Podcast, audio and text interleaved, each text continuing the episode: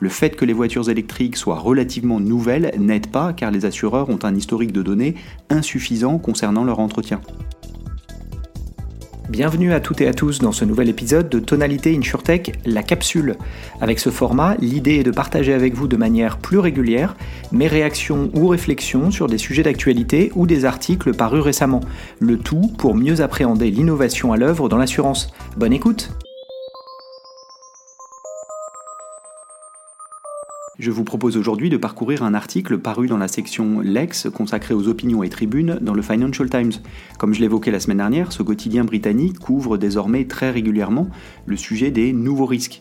En voici un nouvel exemple sur le thème des voitures électriques.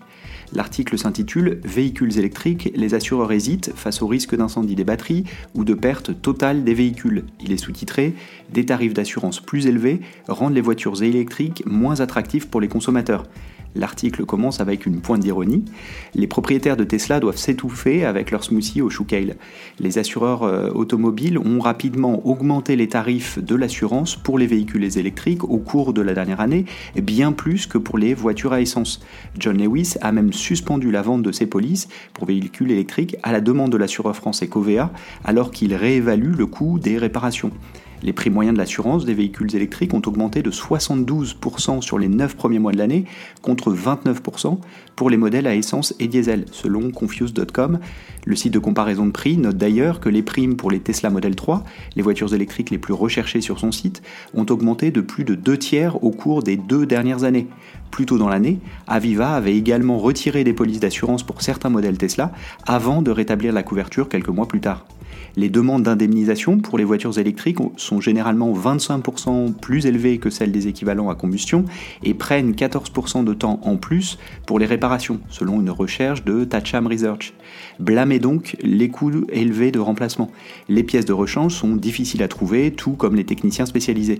Le fait que les voitures électriques soient relativement nouvelles n'aide pas car les assureurs ont un historique de données insuffisant concernant leur entretien. Les batteries posent également des problèmes. Ce sont des équipements coûteux représentant une partie significative du coût total du véhicule, environ la moitié. Cela peut être plus pour les modèles avec des autonomies plus longues et une puissance plus importante. Et elles sont également sensibles aux dommages mineurs. Cela peut causer des inquiétudes en matière de sécurité car même des petites bosses sur les packs de batterie peuvent déstabiliser les cellules, provoquant potentiellement des incendies et même des explosions. Une combinaison de coûts élevés et de résultats volatiles engendre des conclusions parfois radicales.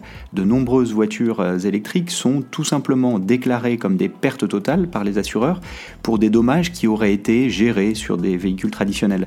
Les voitures électriques sont sur le point d'atteindre le seuil de rentabilité par rapport aux moteurs à combustion interne traditionnels, car les coûts de fonctionnement moins élevés compensent le coût initial plus élevé du véhicule. À mesure que les tarifs d'assurance plus élevés rendent les voitures électriques moins attractives, les taux d'adoption s'ajusteront en conséquence. Les tarifs d'assurance plus élevés pour les voitures électriques sont-ils une préoccupation pour les propriétaires ou simplement une phase passagère?